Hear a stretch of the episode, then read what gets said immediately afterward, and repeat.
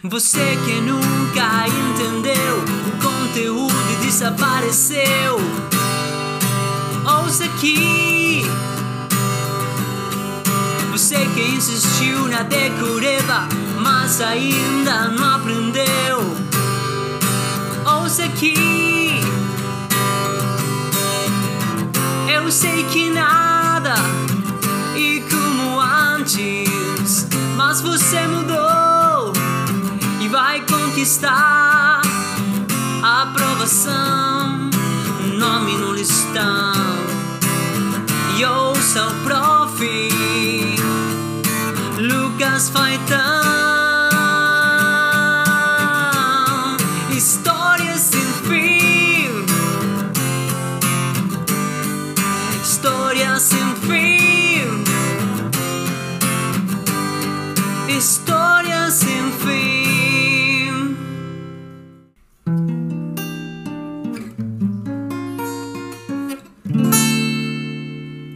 Vamos falar de Era Vargas.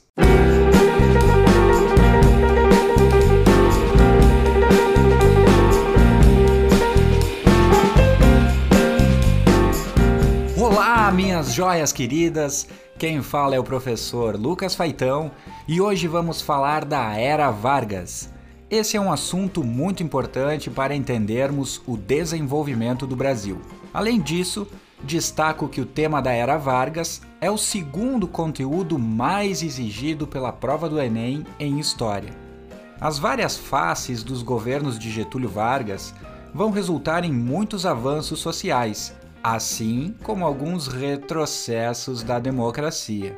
Como é o caso do Estado Novo, por exemplo. Temos desde a consolidação das leis trabalhistas, o voto feminino facultativo, participação do Brasil na Segunda Grande Guerra, industrialização e também a retomada da democracia. Então você já sabe, né? Siga o arroba lá no Instagram, prepare os teus fones, organize o teu material e ouça um monte de informações e assimilações que vou conversar com você.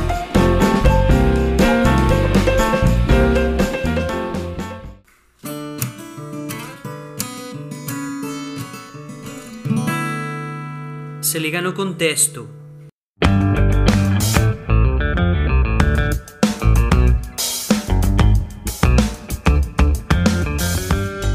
Falar de Getúlio Vargas é entender que o Brasil passou por mudanças estruturais na sua política, economia e também na formação social. Com uma visão geral, podemos destacar que o país passou de uma lógica agroexportadora para um desenvolvimento industrial acelerado. A urbanização também será uma característica da era Vargas. Pela primeira vez na história, a população do campo passa a ser menor que a da cidade. Há uma obra literária que fala muito bem sobre esse recorte que eu acabei de dizer aqui. Trata-se da obra Vidas Secas de Graciliano Ramos. Vargas também é associado como a principal referência política da história do Brasil. Foi responsável por promover e instaurar duas constituições. Pela primeira vez na história, as mulheres vão ter direito ao voto e também os trabalhadores passam a ter garantias e direitos específicos. Vamos separar nossa conversa pelos diferentes momentos das gestões de Vargas. Bora lá?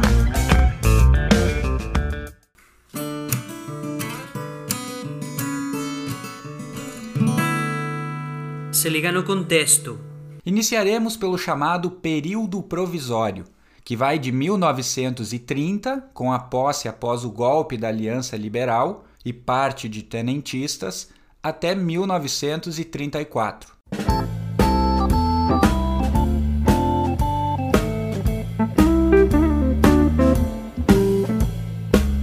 Nesse período, há a anulação da Constituição de 1891 a nomeação de interventores militares nos estados da federação. Vargas vai dissolver os cargos do legislativo, vai instaurar a lei dos dois terços, obrigando as empresas a contratarem pelo menos dois terços de funcionários brasileiros, protegendo dessa forma as vagas de brasileiros no mercado de trabalho. Um ponto muito importante nesse período é a criação da justiça eleitoral, com a criação do Código Eleitoral, que vai autorizar as mulheres a participarem do processo eletivo no Brasil. Vargas cria ainda o Ministério do Trabalho, Indústria e Comércio e o Ministério da Educação e Saúde Pública. Além do grande movimento que atendia muitas reivindicações de trabalhadores, como a proibição do trabalho a menores de 14 anos de idade. Em 1932, Vargas passa pela primeira manifestação de grande resistência ao seu governo. Em São Paulo, as antigas oligarquias cafeicultoras somam forças para a constituição de uma Assembleia Nacional Constituinte, buscando o comando da nação usurpado pela Aliança Liberal em 1930. Vargas acaba nomeando como intendente de São Paulo o nordestino João Alberto. Isso foi fundamental para que os paulistas convocassem uma guerra civil armada. Vargas reconhece os sindicatos de operários e o Partido Comunista. As oligarquias paulistas organizam uma manifestação contra isso. E lá em 23 de maio de 1932, na ocasião, quatro estudantes morrem em confronto com as tropas federais. A revolta estava armada. E para não esquecer esse momento, é importante que você assimile as iniciais MMD DC, tá? Então não esquece. MMDC. Nada mais é que as iniciais dos estudantes mortos na manifestação. Mário Martins de Almeida, Euclides Miragaia, Drauzio Marcondes e Antônio Camargo de Andrade. Se ligou? MMDC, para você não esquecer.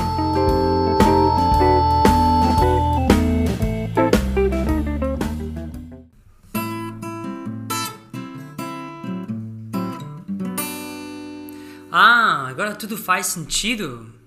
Vargas sufoca a resistência paulista e convoca uma Assembleia Geral Constituinte, que vai dar aí a origem à Constituição de 1934.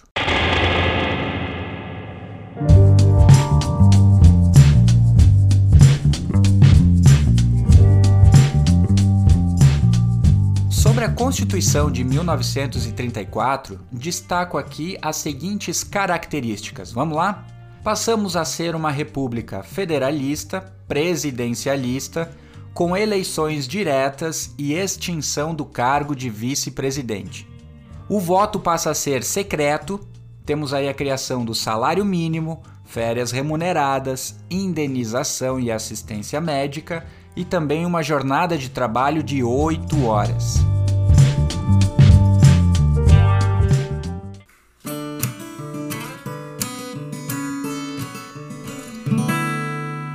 Se liga no contexto. O próximo período da Era Vargas é chamado de período constitucional, que vai de 1934 a 1937.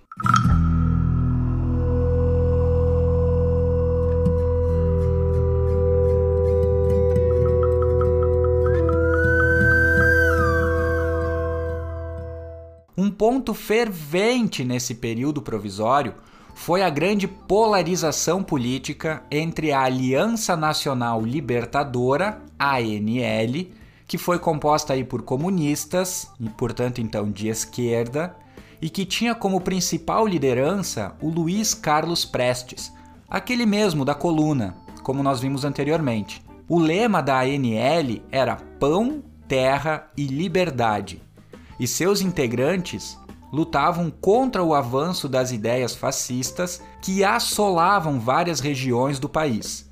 Queriam ainda a reforma agrária ampla e se autodenominavam anti-imperialistas. De outro lado dessa polarização, temos a Ação Integralista Brasileira, AIB,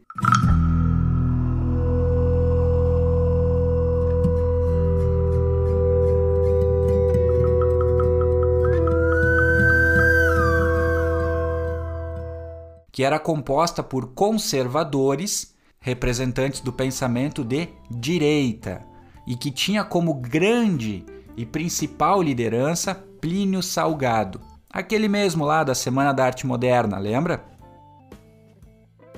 O lema da A e B era Deus, Pátria e Família. Seus integrantes queriam diminuir o poder dos sindicatos e eram influenciados pelas ideias fascistas. Se autodenominavam nacionalistas e sua saudação, olha só que loucura, era muito similar à reverência nazista. Porém, aqui a frase era Anauê e seu símbolo era o signo.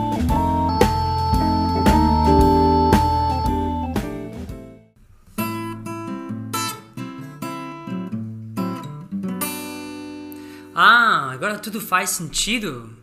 Como consequência dessa polarização, vamos ter um enorme embate ideológico no país. Integrantes da ANL organizam uma mobilização para tentar derrubar o governo Vargas e implantar uma ditadura do proletariado.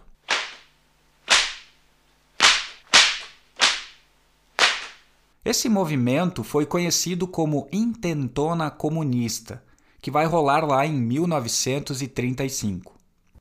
Luiz Carlos Prestes organiza a Intentona, que ocorre em unidades militares do Rio de Janeiro, Natal e Recife.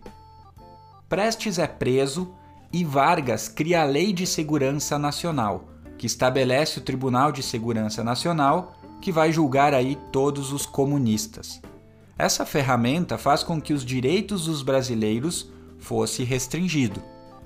Eu lembro aqui também sobre a prisão de Luiz Carlos Prestes, que nós vamos ter também a prisão da sua companheira, a Olga Benário. A Olga Benário ela é mandada pelo governo Vargas.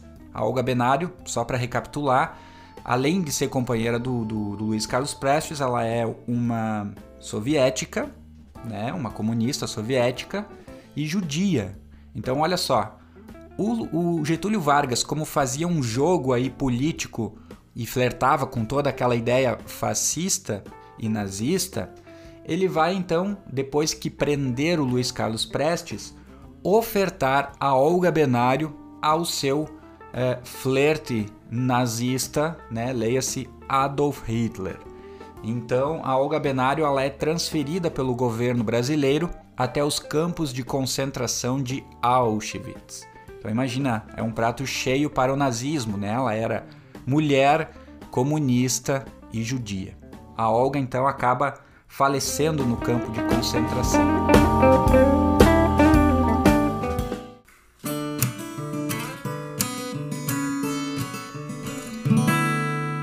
Se liga no contexto.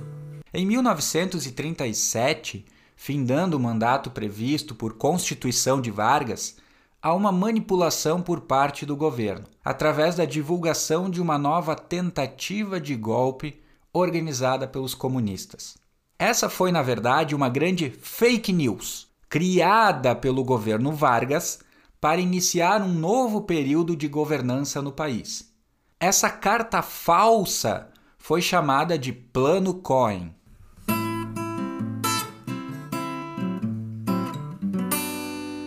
Ah, agora tudo faz sentido. O que acontecia aqui no Brasil, com a polarização entre extrema-direita e extrema-esquerda, era uma espécie de reprodução interna do que rolava na Europa.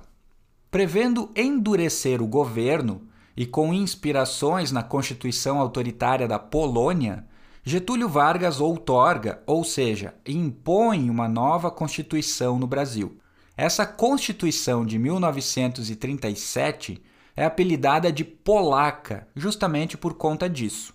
Inicia então o chamado Governo Ditatorial do Estado Novo, que terá duração de 1937 a 1945.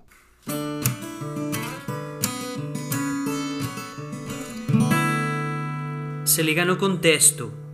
A nossa nova Constituição conta com alguns pontos importantes, como a governabilidade por meio de decretos, a dissolução do poder legislativo, a extinção dos partidos políticos e interferência direta do governo federal nos governos estaduais e municipais. Há também a proibição das greves, o estabelecimento de censura prévia da imprensa, a declaração do estado de emergência em todo o território nacional, uma implantação da pena de morte, um grande incentivo à indústria de base, mesclada com as perseguições políticas, vai mostrar aí uma face ditatorial pesada de Getúlio Vargas. Há ainda a criação do Departamento de Imprensa e Propaganda, o DIP, que era uma ferramenta de controle de informação, censura, culto à imagem de Getúlio e que vai desenvolver também a famosa Voz do Brasil, que você ouve até hoje nas plataformas aí dos rádios no país inteiro. É interessante também quando eu falo em culto à imagem de Getúlio, lembrar que as escolas de todo o Brasil, e aí a educação ela passa a ser obrigatória até o quarto ano. E, e olha só que interessante, esse culto à imagem do Vargas, promovido pela, pelo Departamento de Imprensa e Propaganda, era muito emblemático nessas escolas. Porque assim que você entrava dentro de um, de um colégio, né, você já tinha lá o quadro do Getúlio Vargas. Então, ele implementa também nesse período do Estado Novo a obrigatoriedade do ensino religioso. Tá? Então, ele leva a questão do ensino religioso a todas as escolas até a quarta série. E em contrapartida, então imagine você, você está entrando lá dentro da sala de aula, você é uma criança e você olha então para frente, em cima do quadro você vê o retrato do Getúlio Vargas, do ladinho dele o retrato de Jesus Cristo. Então olha aí a grande assimilação e edificação da imagem do Vargas construída pelo Departamento de Imprensa e Propaganda. Nós teremos ainda a implantação da Polícia Federal, numa ideia de ser uma polícia política e que foi comandada aqui no Brasil por Filinto Miller. Extinção de todos os símbolos regionais, enaltecendo o nacionalismo. A criação do IBGE, o Conselho Nacional do Petróleo e também a consolidação das leis trabalhistas.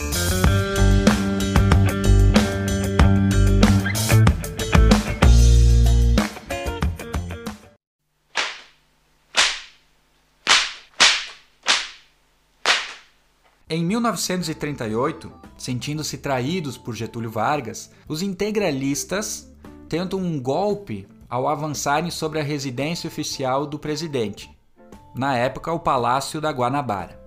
Quase 100 homens foram presos e o líder dos integralistas, Plínio Salgado, foi exilado em Portugal. Esse fato também é conhecido como intentona integralista. Então tu percebe aí que o Getúlio ele vai perseguir, né, vai acabar proibindo a existência do Partido Comunista, né, por decorrência da intentona comunista, uma tentativa de derrubar o governo Vargas pelos comunistas.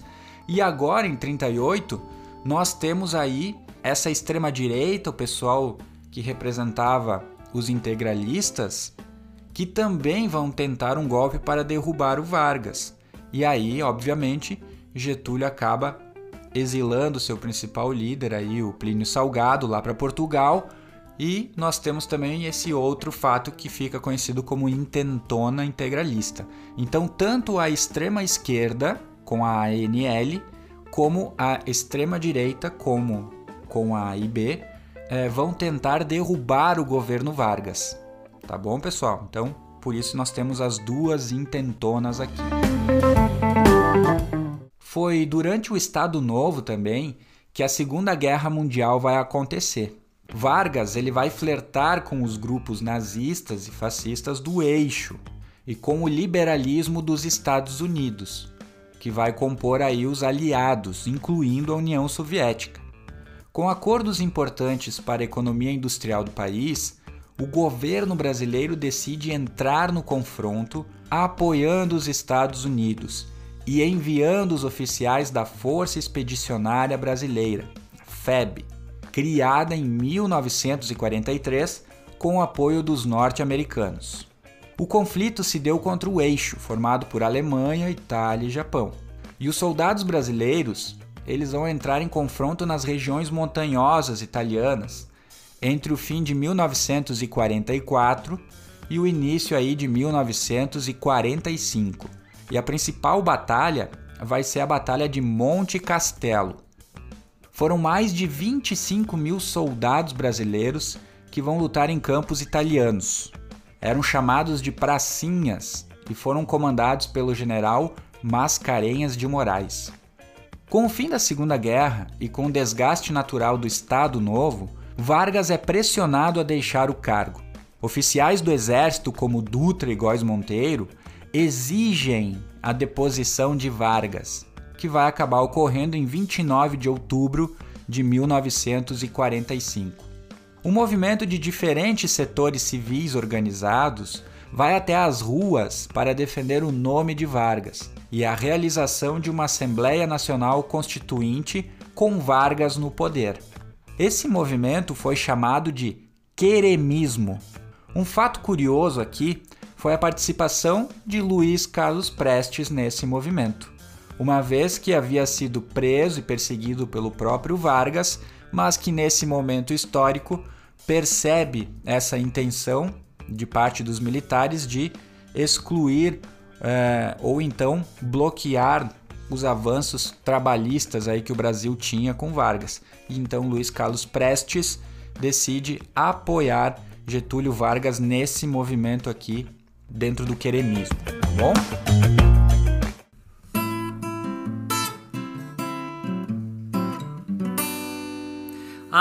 Agora tudo faz sentido.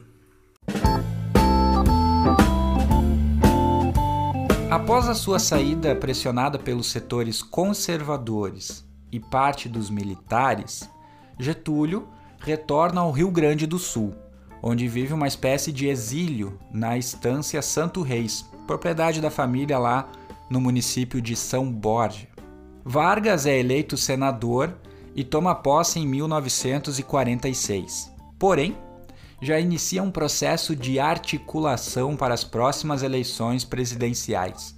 O Vargas ele era um cara muito hábil politicamente. Ele vai fazer escola com Borges de Medeiros, não esqueçam disso. Em 1950, Vargas é eleito presidente pelo voto popular. Era a primeira vez que Getúlio chegava ao poder nos braços do povo, sem que fosse por meios indiretos. A eleição de Vargas significou o início do período que chamamos de democrático, que vai de 1951 a 1954.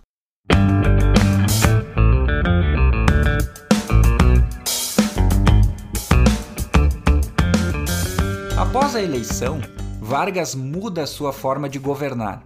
O antigo ditador passa a ser um governante populista, com políticas públicas voltadas aos mais pobres, um desenvolvimento de política nacionalista e uma guerra direta contra o capital internacional, principalmente dos Estados Unidos. Tal atitude fez com que recebesse a alcunha de pai dos pobres. Nessa gestão, Getúlio cria o BNDE, estatiza a energia elétrica, então nós temos aí a, a ideia da Eletrobras. Ele vai também flexibilizar a legislação sindical, ele vai criar a Petrobras em 1953, depois de um acirramento na Câmara Federal entre os grupos nacionalistas, aqueles caras que queriam uh, o desenvolvimento do petróleo nacional, e os entreguistas, que vão ser aqueles deputados que vão querer que a exploração do petróleo fosse pelas multinacionais. Tá? Então, um confronto aí na Câmara Federal entre nacionalistas e entreguistas. As atitudes de uma economia nacionalista e uma política popular vão despertar retaliações por parte de uma oposição alinhada com o capital internacional. Foi o caso da UDN, principal partido de oposição ao governo de Getúlio. Seu grande líder era o deputado e jornalista Carlos Lacerda, que diariamente denunciava em seu jornal desvios de dinheiro por meio da Petrobras difamando o presidente a todo instante, mesmo sem apresentar prova alguma. Carlos Lacerda sofre um atentado, arquitetado pelo segurança pessoal de Getúlio Vargas, Gregório Fortunato, na rua Toneleiros, lá no Rio de Janeiro. Lacerda acaba sendo baleado no pé e as relações ficam ainda mais acirradas em relação à gestão de Vargas, que agora era acusado pelo jornal de Lacerda de ser perseguidor de seus opositores.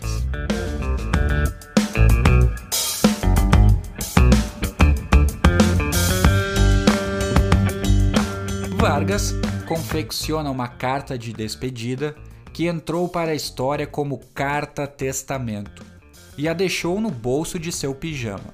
Ela foi encontrada junto com seu corpo após disparar contra o seu próprio peito. Ao ser socorrido já sem vida, a sua carta foi exaustivamente reproduzida nos rádios de todo o país.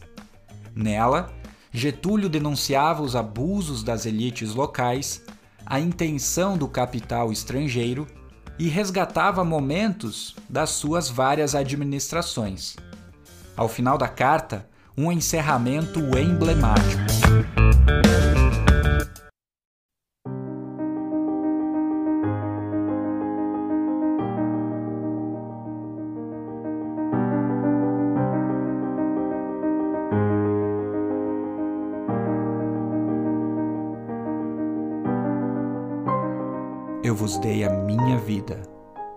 Agora vos ofereço a minha morte. Nada receio, serenamente dou o primeiro passo no caminho da eternidade e saio da vida para entrar na história.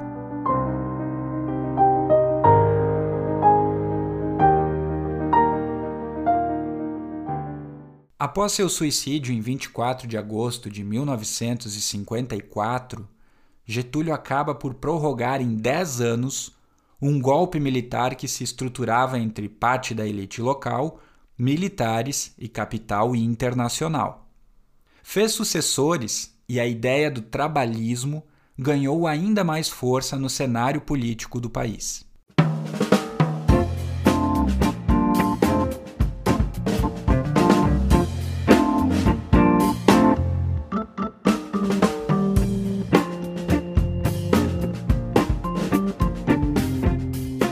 Chegamos ao fim de mais um programa Coisa Linda!